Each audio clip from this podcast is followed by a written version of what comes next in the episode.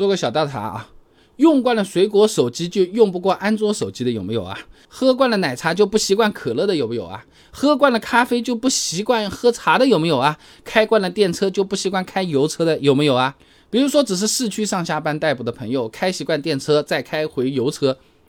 差距特别明显。首先啊，电车在市区开起来平顺性真的比油车要好。那油车不管你是用什么 AT、双离合、CVT，它都要换挡吧，它都要变速吧，就是原理和实现方式不同了。哎，电动车它这个变速箱好意思吗？叫做变速箱，还一个固定齿轮的叫单档。其实嘛，你也可以理解为是没有变速箱的嘛，就和自行车你一个脚踏板在那边踩差不多道理。啊那同样的道路条件，平顺性自然比油车要好啊。其次，同样上下班通勤开开的话，哎，电车它明显也更。安静。陈帆期刊汽车使用技术论文：电动汽车、燃油汽车的低速噪音对比研究，他做实验的。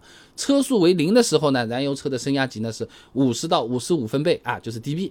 电动车升压级呢在三十到三十五分贝。哎，车速在三十公里每小时之内，燃油车的升压级啊都比电动车高。升压级啥意思？就是声音的强弱。低速行驶电车确实比油车安静啊。高德地图二零二二年度中国主要城市交通分析报告也有数据的，全国五十个主要城市高峰期平均车速低于三十公里每小时的。三十六个，占比百分之七十二。平均车速最高的南通市三三十六点零一公里每小时，上下班大家都开不快的哈。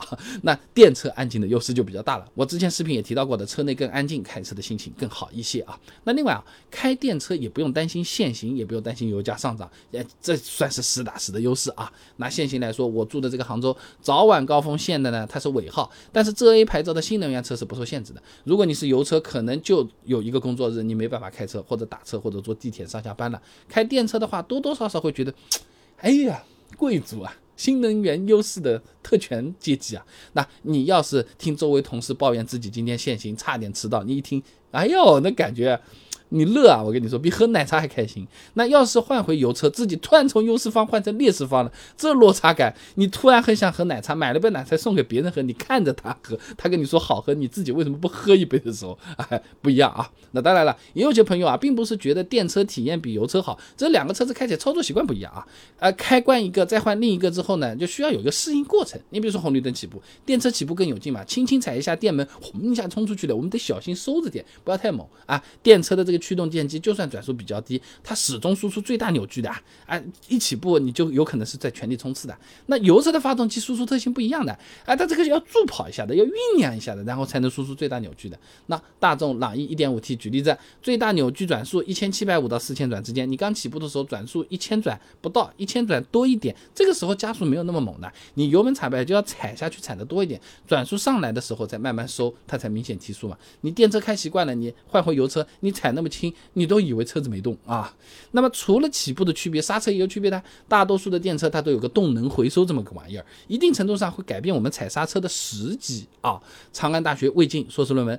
电动汽车机械摩擦和电气再生制动平顺性仿真研究里面做仿真实验，同样车速下啊，没有动能回收，只依靠刹车，车子最大减速度为一点八一米每二次方秒，刹车距离呢是二十点六六米。开了动能回收之后呢，同样踩刹车，车子最大减速度达到了二点二二米每二次方秒，这刹车距离呢是十六点三三米。说简单点啊，就是动能回收在工作的时候本身就会让车子减速，我们再踩刹车，相当于两个减速的力啊叠加在一起的，就好比我们跑。不啊，如果不发力了，由于惯性，我们不是还会往前面趟趟趟趟的来几步的，对不对？